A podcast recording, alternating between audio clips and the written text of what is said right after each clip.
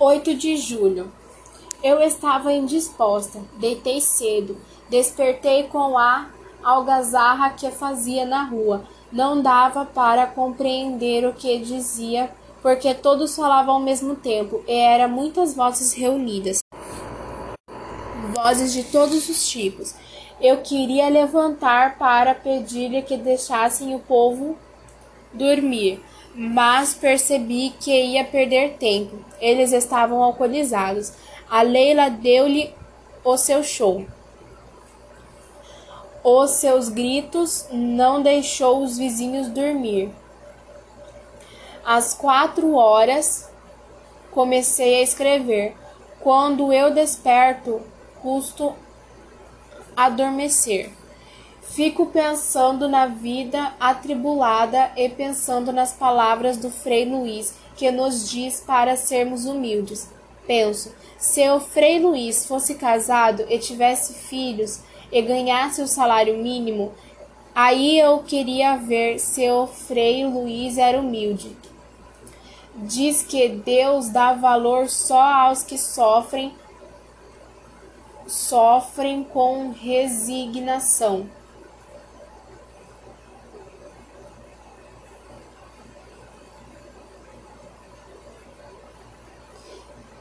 Se o frei visse os filhos comendo, generosos, gêneros deteriorados, comidos pelos corvos e ratos, havia de se revoltar, porque a revolta surge das amarguras. Mandei o João comprar dez de queijo, dez cruzeiros de queijo. Ele encontrou o seu Aderbal e disse-lhe que ele, vim, ele vir falar comigo e que eu ganhei umas tábuas e vou fazer um quartinho para eu escrever e guardar os meus livros. Eu saí e fui catar papel pouco papel nas ruas porque outro coitado também está catando papel. Ele vende o papel e compra ping e bebe. Depois senta e chora em silêncio. Eu estava com tanto sono que não podia andar. A dona Anita deu-me doces e ganhei só 23 cruzeiros. Quando cheguei na favela, o João estava lendo gibi. Esquentei a comida e dei-lhes. O barulho noturno que eu vi, as mulheres estavam comentando que os homens beberam 14 litros de pinga e a Leila insultou um jovem que ele, que ele espancou. Espancou-a. Lhe jogou um solo e deu-lhe um pontapé no rosto. O ato selvagem, mas Lela, quando bebe, irrita as pessoas. Ela já apanhou de chiclé um preto bom que reside aqui na favela. Ele não queria espancá-la, mas ela desclassificou-lhe demais. Ele até tentou. Ele deu-lhe tanto que até arrancou dois dentes, e por isso o apelido dele na favela é dentista. A Leila ficou com o rosto tão inchado que foi preciso tomar penicilina. Hoje é dia das choronas. Aqui reside uma nortista que, quando bebe, torra a paciência. O filho nortista arranjou uma namorada, uma mulher que pode ser sua avó. A futura esposa veio residir com sua mãe. Quando a velha bebe, fica aborrecendo e discutem. E a velha não lhes dava sossego. Ela fugiu com a mulher e a velha está chorando. Ele fugiu com a mulher e a velha está chorando. Quer o retorno do filho.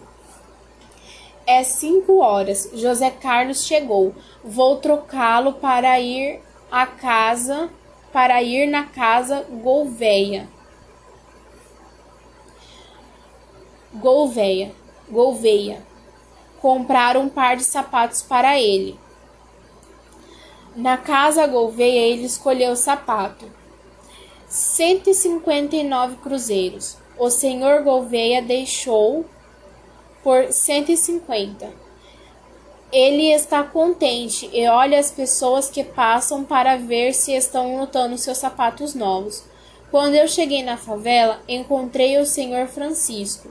Ele emprestou minha carrocinha e foi buscar as tábuas.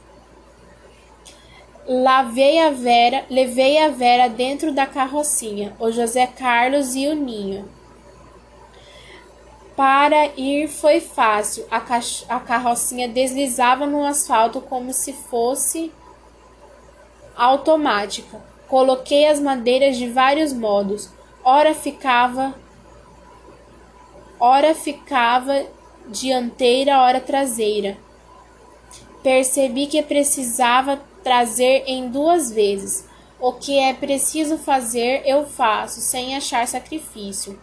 Na rua Araguaia com a rua Canindé tenho muito, tem muita lama e eu encontrei dificuldade porque estava descalça e os pés deslizavam na lama.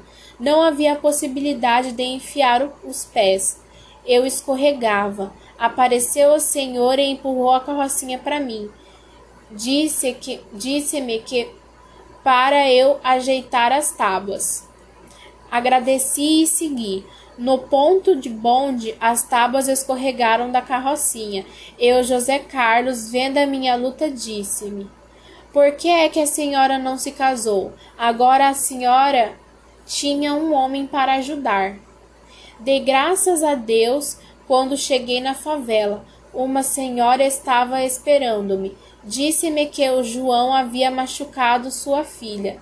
Ela disse-me que o meu filho tentou violentar a sua filha de dois anos e que ela ia dar parte no juiz. Se ele fez isto, quem há de interná-lo? Sou eu. Chorei. Deitei o José Carlos e saí com o João. Fui no juizado para saber se havia possibilidade de interná-lo. Preciso retirá-lo da rua porque agora tudo que parece de mal vão dizer que foi ele. No juizado, o doutor que estava de plantão disse para eu voltar dia 10, que dia 9 era feriado. Saí do juizado e fui tomar o bonde por ser mais barato. No ponto de bonde, o João plantou-se na porta da pastelaria e eu sentei para descansar um pouco. Quando cheguei na favela era noite. Eu estava nervosa.